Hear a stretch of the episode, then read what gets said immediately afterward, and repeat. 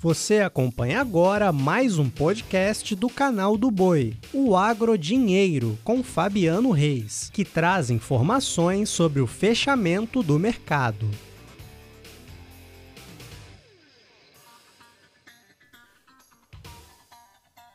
Sejam bem-vindos, turma! Começamos agora mais um podcast Agro Dinheiro, encerrando uma semana com muita informação importante para você.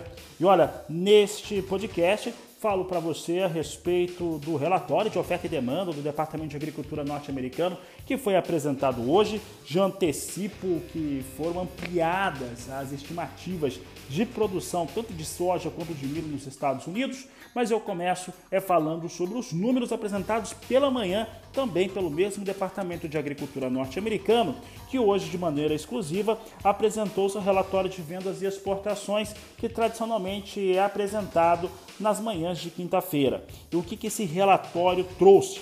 Ele trouxe aqui uma venda semanal para a safra 2021, e esse é, é o último relatório para a safra 2021, com vendas até a quinta-feira da semana passada, portanto 2 de setembro, de 148.224 toneladas, já com os devidos descontos. Na safra, os norte-americanos tiveram uma venda total de 62 milhões 370 mil toneladas para a safra nova, que é o que importa mesmo, campanha 2021-2022, os Estados Unidos tiveram um ótimo volume de vendas, chegando a 1 milhão 471 mil toneladas, com China e destinos não declarados como principais destinos, levando quase a totalidade deste volume.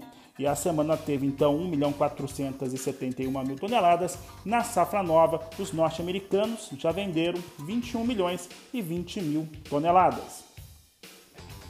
Também hoje foi informado pelo Departamento Americano, através de exportadores privados, a venda de 132 mil toneladas de soja para entrega na campanha 21-22 para os chineses. E agora sim, falo do relatório de oferta e demanda. E o Departamento de Agricultura norte-americano trouxe uma área ampliada, né, um volume ampliado, melhor dizendo, em relação às safras. O que, que os Estados Unidos fizeram? O departamento o relatório, de certo modo, tem um teor negativo para os preços, mas a soja já fechou em alta hoje, tá? Então daqui a pouco eu falo dos números do fechamento da soja em Chicago, mas fechou em alta. É, trouxe um estoque para a safra 2021 mais alto e a produção e estoques da safra nova também mais elevados. Como é que ficou esse cenário? Olha só, produção é, em relação ao que nós temos em relação a milho trouxe 380 milhões 930 mil toneladas de milho produzidos com estimativa de produção nos Estados Unidos.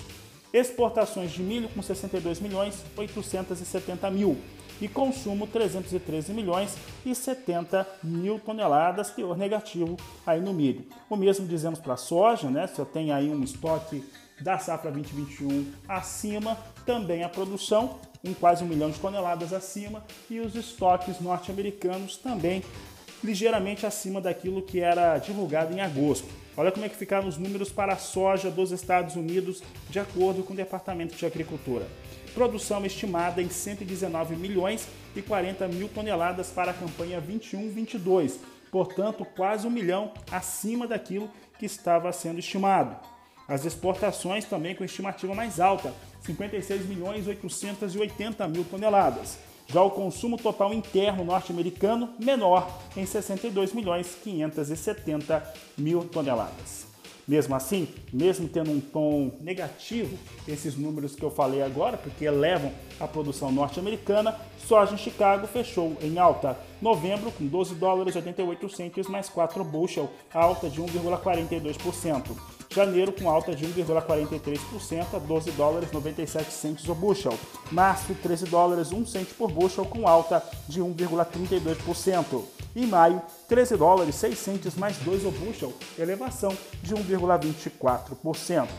Aí os números em relação à soja, também a milho nos Estados Unidos, relatório de oferta e demanda. Eu convido você a ficar muito de olho na programação do canal do Boi nessa próxima segunda-feira. Eu vou trazer detalhes desse relatório para toda a questão global, Brasil, Argentina, os grandes players do mercado de soja, milho e trigo nas edições do Agricultura BR.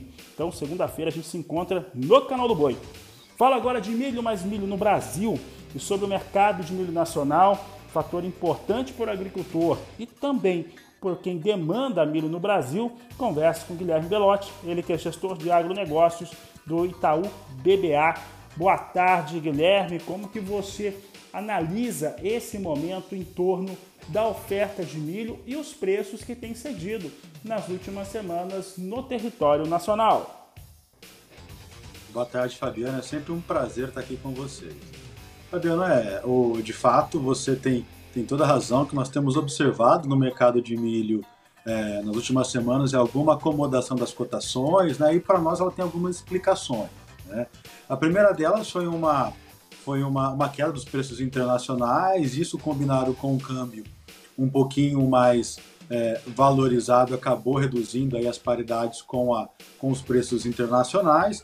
Além disso, né, esse início da colheita, esse início para o fim da colheita aqui no Brasil, é, combinado aí com com redirecionamento de parte do que seria exportado para o mercado doméstico, também fez com que os prêmios nos portos brasileiros para exportações caíssem. Né? Isso também contribui para a redução é, das paridades com as preços internacionais, consequentemente, acaba impactando as cotações no mercado doméstico, em que pese o fato que, que os preços ainda seguem bastante elevados, justamente refletindo todo esse cenário que você é, traçou aqui há poucos minutos acerca do que é a disponibilidade de milho aqui no Brasil, que é muito baixa, com previsão de estoques de passagem bastante baixos do ponto de vista histórico para o próximo ano. O, os estoques de passagem do Brasil da safra 2021, comparados com a safra passada, vão ficar aí é, pouco acima da metade do que se tinha. Nós temos pouca capacidade de estocar e, e essa é uma realidade aqui no Brasil. Também não tenha, talvez nem tenha milho para ter esse interesse. Normalmente nós temos um gargalo lá no mês de março em relação aos consumidores. Como é que você, os grandes demandadores de milho, pecuária demandando milho, como é que você acredita que fica este cenário, principalmente por volta de março e abril, em relação à demanda por milho e o milho que ainda não foi colhido da primeira safra? Não, perfeito, Fabiano. Essa sua preocupação é bastante pertinente, especialmente nesse próximo ano, em que nós teremos estoques de passagem baixo, né? E, e, mesmo assumindo aqui um aumento diário, nosso número é que o Brasil deve produzir algo ao redor de 28, 29 milhões de toneladas, né? Na primeira safra do ano que vem. É, se nós pegarmos esse cenário de, de, disponibilidade aparente de milho, vai, você pega 5, 6 milhões de toneladas de estoque, mais 28, 29, a gente fala aí de 34 milhões de toneladas é, disponível aí a partir de março, abril do ano que vem. Se nós linearizarmos o consumo, que daria algo ao redor de 6 milhões de toneladas, 5,8, 6 milhões de toneladas, isso sugere que a gente vai ter uma disponibilidade vis-à-vis -vis a necessidade bastante justa. Né? Lembrando que, como você comentou, não é uma foto, é um fluxo, é um filme. E ali por fevereiro, março, é onde nós sentiremos aí uma disponibilidade menor de milho ainda. O resultado disso é que os preços deverão seguir firmes, né? E do lado do comprador, é, a grande preocupação diz, é, diz respeito aqui a, a, qual vai ser essa variação de preço. Né? Será que ela varia muito mais em relação aos já elevados, aos já elevados patamares atuais? É, e se elevar mais, qual o impacto disso em relação às margens, tendo em vista aí o espaço baixo para repasse de preços, dado o cenário frágil da economia brasileira? Então é justamente nesse ponto que nós temos discutido bastante com, com, com clientes aqui do banco, no que diz respeito aqui à gestão de risco. Né? Será que não vale a pena lançar mão de mercados futuros para estabelecer pisos para os preços, tendo em vista a possibilidade de, de, de aumentos ainda maiores? Lembrando que toda a primeira safra do ano que vem deverá ocorrer em meio ao ambiente de laninha, que geralmente é atrelado a uma precipitação menor na região sul do país, que é o principal celeiro de produção pra, pra, para o milho de verão. Obrigado, Guilherme. Um grande abraço a você, a toda a equipe do Itaú BBA. Com essas informações, eu encerro essa edição de Agrodinheiro, seu podcast com fechamento de mercado, tudo que você precisa saber para realizar bons negócios. Desejo a todos um ótimo final de tarde, um ótimo começo de noite, excelente final de semana. Nós nos vemos na segunda-feira no canal do Boi, no Agricultura BR e, claro, aqui no Agro Dinheiro, seu podcast. A todos um abraço e até segunda! Você acompanhou o podcast Agrodinheiro. Para mais informações, acesse o nosso portal sba1.com. Até a próxima!